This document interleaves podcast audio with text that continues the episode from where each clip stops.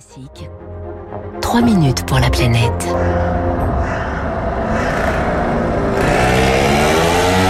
La de la campagne brisée par euh, le passage de ce scooter.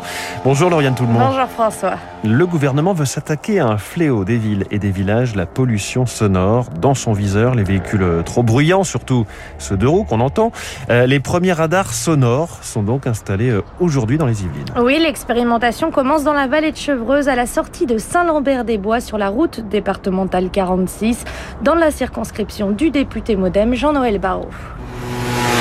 Ici, vous avez une route assez connue qui s'appelle la route des 17 tournants qui descend du plateau jusqu'au fond de la vallée de Chevreuse, qui est un parc naturel régional qui est à une vingtaine de kilomètres euh, de Paris.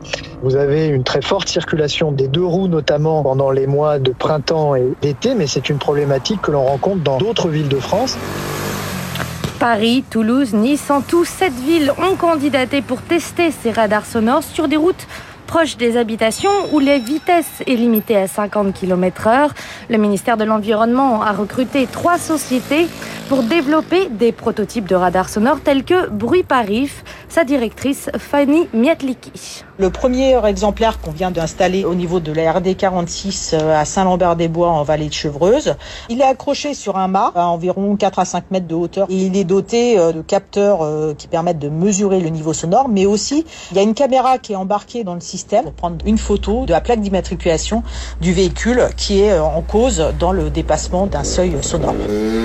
Et si le seuil est dépassé, ce sera 135 euros d'amende. Les premières verbalisations devront commencer à la fin de l'année.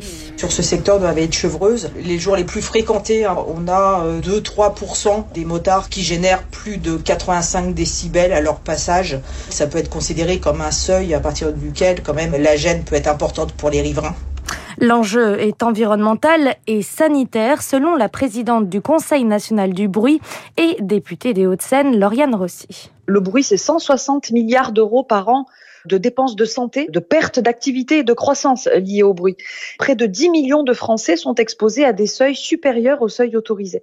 C'est un enjeu de santé publique parce que derrière, ça crée des troubles du sommeil, la dépression, les troubles cardiovasculaires, voire même des AVC. On va retrouver le diabète, plusieurs pathologies euh, directement associées au bruit. Et Lauriane Rossi de regretter qu'un contrôle en amont ne soit pas fait sur les deux roues afin de sortir de la circulation les plus bruyants, ceux qui ont été trafiqués, débridés pour aller plus vite. Une directive européenne impose pourtant ce contrôle technique. Tony Renucci est le directeur général de l'association Respire. Le gouvernement devait l'appliquer au 1er janvier 2022. Or, le décret qui a été pris pendant l'été mettait en place une application au 1er janvier 2023 et suite à la pression du lobby des motards, le lendemain, ça a été annulé en personne par le président de la République, Emmanuel Macron, sous le motif de ne pas embêter les Français. L'association Respire a donc saisi le Conseil d'État qui devrait rendre sa décision sur le fond, sur la nécessité d'appliquer cette directive avant l'été. Voilà, les radars contre les bruits excessifs des, des voitures. Merci beaucoup, Lauriane, tout le monde.